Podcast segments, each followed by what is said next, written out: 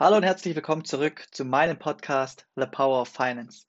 Mein Name ist Tobias Efinger und die heutige 28. Folge heißt Wie strukturiere ich meine Finanzen? Wenn du bzw. Mann seine finanziellen Ziele nicht erreicht, kann das eigentlich nur zwei Gründe haben.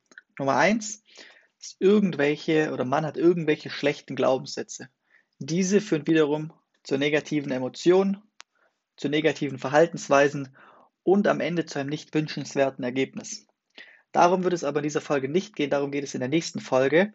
Der zweite Grund, warum Menschen ihre finanziellen Ziele nicht erreichen, ist, dass ihnen das passende System fehlt. Und genau darum wird es heute gehen. Das System, welches ich dir heute vorstellen möchte, besteht nur aus drei Schritten, wobei aber der letzte Punkt oder der letzte Schritt wieder aus mehreren Unterpunkten besteht. Nummer eins ist erst einmal der Status quo. Und der Status quo besteht zum einen aus deinen Einnahmen und Ausgaben. Das heißt, wie viel kommt wirklich monatlich rein? Hast du darüber einen guten Überblick?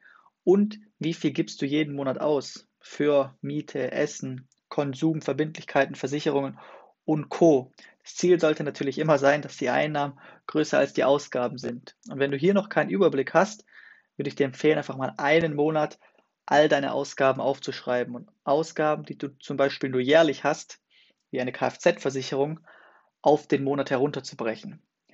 Der zweite Teil des Status Quo ist es aber, auch seine Vermögenswerte und seine Verbindlichkeiten zu kennen. Vermögenswerte zur Wiederholung, da hatte ich sogar eine eigene Folge zu, ist alles, was dir Geld in die Tasche bringt und Verbindlichkeiten ziehen dir Geld aus der Tasche. Also deine Vermögenswerte einfach mal alle aufschreiben, wie, wie viel Geld hast du auf dem Konto, hast du schon Aktien, hast du schon Immobilien, und so weiter und so fort. Also alle Vermögenswerte, die du hast, aufschreiben, auf die linke Seite und auf die rechte Seite alle Verbindlichkeiten aufschreiben, wie zum Beispiel die Miete, der monatliche Autokredit, aber auch die Schulden. Wenn du das gemacht hast, hast du schon mal einen guten Überblick über deine jetzige Situation. Wir sind schon bei Schritt Nummer zwei angekommen und der lautet Bewertung. Also ist ein Bausparvertrag zum Beispiel wirklich ein Vermögenswert oder ist ein Riester-Vertrag wirklich ein Vermögenswert? Wie sieht es mit deinem Cash aus, mit deinem Bargeld, mit deinem Tagesgeldkonto? Weil es gibt ja auch sowas wie Inflation und alles, was nicht mit mindestens 2% verzinst wird, ist für mich nicht wirklich ein Vermögenswert, sondern eher eine Verbindlichkeit. Man kann aber auch zum Beispiel die Einnahmen-Ausgaben bewerten. Also ist man mit der Situation zufrieden, ist man mit seinen Ausgaben zufrieden. Also einfach den Status quo nehmen und diesen bewerten. Und dann sind wir schon bei Schritt Nummer drei angelangt. Das ist wahrscheinlich der spannendste und auch der längste. Das ist die Zielsetzung. Also jetzt beginnt meiner Meinung nach das eigentliche Finanzsystem, wie man seine ja, Finanzen gut strukturieren kann. Und hierbei ist das Motto stets, bezahle dich selbst zuerst. Egal, ob es gerade gleich um Schritt 1, 2, 3, 4 geht. Wenn du das, also den Punkt bei dir änderst, dass du nicht erst alles ausgibst und dann Geld zur Seite legst, sondern am Anfang des Monats dich selbst zuerst bezahlst, wirst du deine Ziele viel, viel schneller erreichen. Bei der Zielsetzung ist der erste Schritt erstmal Rücklagen zu bilden und hierbei ist so die Faustformel mindestens zwei Monatsgehälter. Der eine fühlt sich mit ein bisschen mehr Rücklagen wohler, der eine braucht ein bisschen weniger, aber Rücklagen sind auf jeden Fall wichtig, falls die Spülmaschine mal kaputt geht oder die Reifen beim Auto gewechselt werden müssen, das Handy runterfällt. Deshalb bevor man ans Investieren denkt, erst einmal die Rücklagen bilden. Punkt Nummer zwei ist es, Schulden abzubauen. Also nachdem die Rücklagen gebildet sind, Schulden abzubauen und vor allem sollte man Konsumschulden unbedingt vermeiden. Also falls du keine Schulden hast, ist der Punkt für dich irrelevant. Falls du Schulden hast, die Konsumschulden zuerst erbauen, weil da können die Strafzinsen sehr, sehr hoch sein. Investitionsschulden sind aber ja wieder in Ordnung, wenn du zum Beispiel Unternehmer bist, ein Unternehmen hast oder eine vermietete Immobilie hast. Diese Art von Schulden sind nicht ganz so schlimm. Wobei nicht ganz so schlimm wahrscheinlich sogar das falsche Wort ist. Diese Art von Schulden können sogar gut sein. So, wenn du jetzt Rücklagen gebildet hast, keine Schulden mehr hast, dann kommt es ans eigentliche ja Geld anlegen. Und hier kommt als nächster Schritt die Grundsicherung. Was bedeutet Grundsicherung? Man könnte es auch Altersvorsorge bezeichnen sorgt einfach dafür, dass du zwischen 60 und 90, wenn du noch älter wirst, zwischen 60 und 100 genug Kohle hast, dass du deinen Kindern nicht auf der Tasche legst, weiter in den Urlaub gehen kannst, das Pflegeheim bezahlen kannst und so weiter und so fort. Und hier können dir staatliche Förderung und auch steuerliche Gestaltungsmöglichkeiten helfen. Und warum ich diesen Punkt als erstes erwähne, ist auch, weil der Zinseszins hier noch am stärksten ist, weil man hier am meisten Zeit hat. Und das Thema Grundsicherung ist auch gar nicht so kompliziert, weil man hier sehr leicht ausrechnen kann, was man zur Seite legen muss und was eben nicht, also bei welcher Rendite.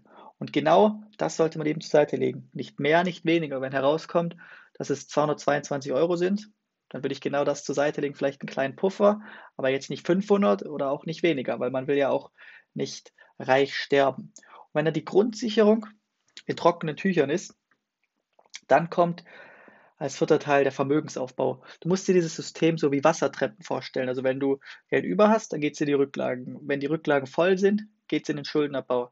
Wenn der Schuldenabbau erledigt ist, dann fließt es wie bei Wassertreppen weiter in die Grundsicherung. Und wenn das erledigt ist, kann der ganze Rest in den Vermögensaufbau fließen. Und hier kann man auch wieder zwischen ja, einem kurz-, mittel- und einem langfristigen Vermögensaufbau unterscheiden, einfach mit dem Ziel, die eigenen Ziele zu erreichen. Das kann materiell, das kann aber auch nicht materiell sein. Das kann zum Beispiel äh, das Sparen für ein Auto sein, für eine Hochzeit, fürs Reisen. Auf jeden Fall muss das ja alles bezahlt werden. Und wenn man hier plant, in fünf, sechs Jahren eine eigene Immobilie zu kaufen als Eigenheim, dann kann man ja auch sechs Jahre mit dem Geld arbeiten, das Geld anlegen, anstatt es nur auf dem Konto zu lassen.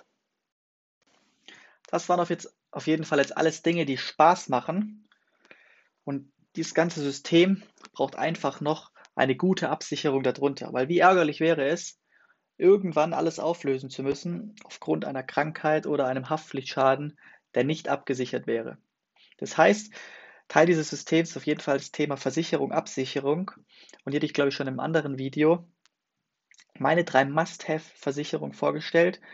Nämlich jeder braucht eine Krankenversicherung, jeder sollte eine private Haftpflichtversicherung haben für Schäden, die man anderen zufügt.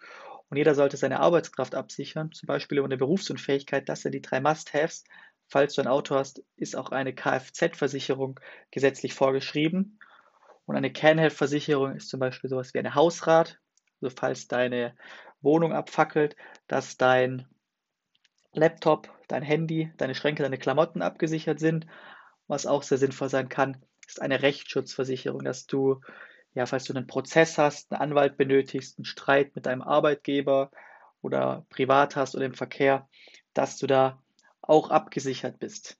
Und das System, was ich dir vorgestellt habe, nutze ich genauso eins zu eins für mich und für meine Kunden. Nur mit dem Unterschied, dass es halt bei jedem anders mit Leben gefüllt wird. Dem einen, habe ich ja schon gesagt, reichen zwei Monatsgehälter Rücklagen, andere fühlen sich erst mit 10.000 oder 15.000 auf dem Konto wohl. Und der eine wünscht bei der Grundsicherung mehr Risiko, der andere mehr Flexibilität. Der eine möchte sagen, oder der eine möchte mit 60 äh, Tschüss sagen und in Rente gehen. Bei dem einen ist es ja eine Planung bis 67. Oder wenn wir uns beim Thema Vermögenaufbau anschauen. Vermögensaufbau kann man ja auch sehr gut mit Immobilien als Kapitalanlage gestalten. Der eine wünscht hier eher eine Renditemaximierung und der andere wünscht ein Konzept mit allen Leistungen und Garantien. Und das letzte Beispiel bei der Absicherung hängt es ja auch von der Gesundheit ab, was Sinn ergibt. Und auch hier kann man ja ein bisschen mehr Risiko gehen, also weniger absichern oder auch mehr absichern, also mehr Wert auf Sicherheit legen. Wenn du es für dich genauso umsetzt, wirst du auf jeden Fall immer den Überblick behalten und mit einer höheren Wahrscheinlichkeit deine Ziele auch erreichen. Das war es für heute. Vielen Dank fürs Zuhören. Falls dir diese Folge gefallen hat, Erzähle es doch bitte deinen Freunden, dass sie auch in den Genuss dieses wertvollen Inhalts kommen.